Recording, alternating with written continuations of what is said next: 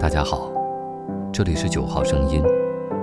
今天与您分享一组小诗，作者：时光里的拾穗者。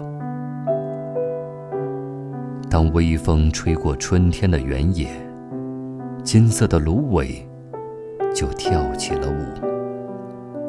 在一场夏日的雷阵雨后，一朵回家的云停在了云山的梢头。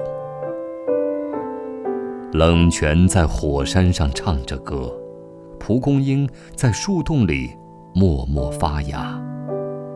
长翅膀的鱼群向天空跃起，没有脚的飞鸟寻找大地的归巢。是的，正是如此。倘若你一定要问起，这，就是我通过你。而遇见的世界。